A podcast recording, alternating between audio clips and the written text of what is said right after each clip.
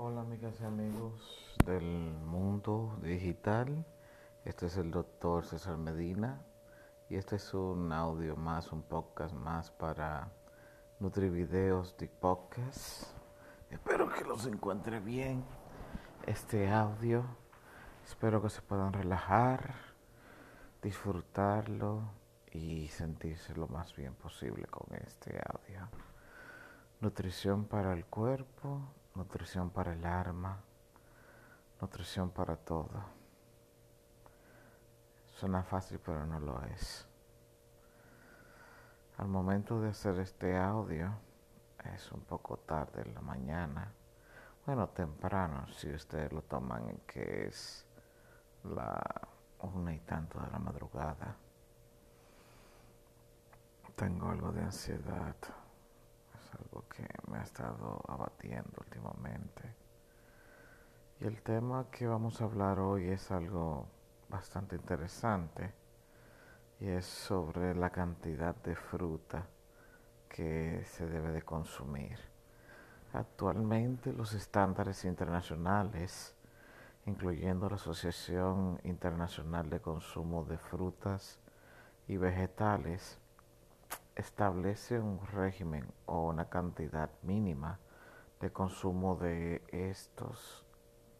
La cantidad es al menos tres raciones con comidas de fruta y dos raciones con comidas de verduras. Recuerden que verduras y frutas no son lo mismo. Por ejemplo, el aguacate que muchas personas lo ven como un vegetal, es una fruta porque tiene semilla. Todo tubérculo, todo elemento que contenga semilla es una fruta. Pero básicamente ese artículo emitido en el periódico El País en la fecha del 7 de febrero del 2020 establece una pregunta interesante. Hay personas que tienen problemas para comer frutas porque tanto la textura, el sabor, se lo encuentran un poquito incómodo a la hora de la digestión y de la masticación. Entonces, um, ¿qué propone el artículo? ¿O qué podría dar de recomendación? Bueno, pueden optar por jaleas producidas en base a frutas, esto podría ayudarle un poco a la adaptación de o al paladar de estas personas, pero el problema es un poquito más complejo de lo que las personas creen, porque todavía tenemos la situación de que aunque sea una fruta de temporada, es un poquito difícil conseguirla de una manera, digamos, limpia en el mercado. Pero básicamente hablando, el consumo de frutas debe de ser lo más posible y el tiempo ideal para consumir una fruta es a primera hora de la mañana antes de consumir agua. Porque hay algunas frutas que chocan, en este caso las ácidas, con contenidos de agua y hacen que se pierda el efecto de esto en la mañana.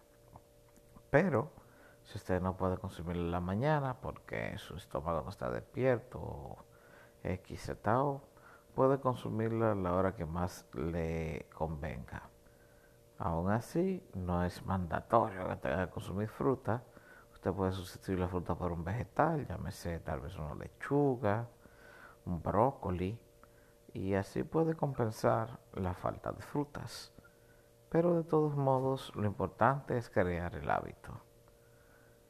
Pero si usted no puede, por X consumir las frutas, porque también consumir frutas o vegetales lleva que usted tenga que prepararlos, limpiarlos, procesarlos, puede consumir una opción básica, la cual también es muy recomendable, que es la miel de abeja.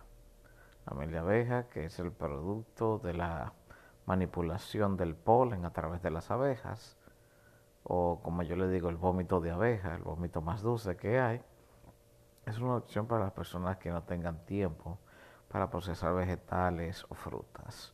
Así se mantiene una alimentación con un suplemento bastante poderoso de la naturaleza y le da fuerza y vitalidad.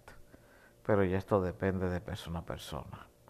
Pero díganos amigos, aquí en el podcast, para consumir sus frutas, vegetales, déjenos saber esto en la barra de comentarios.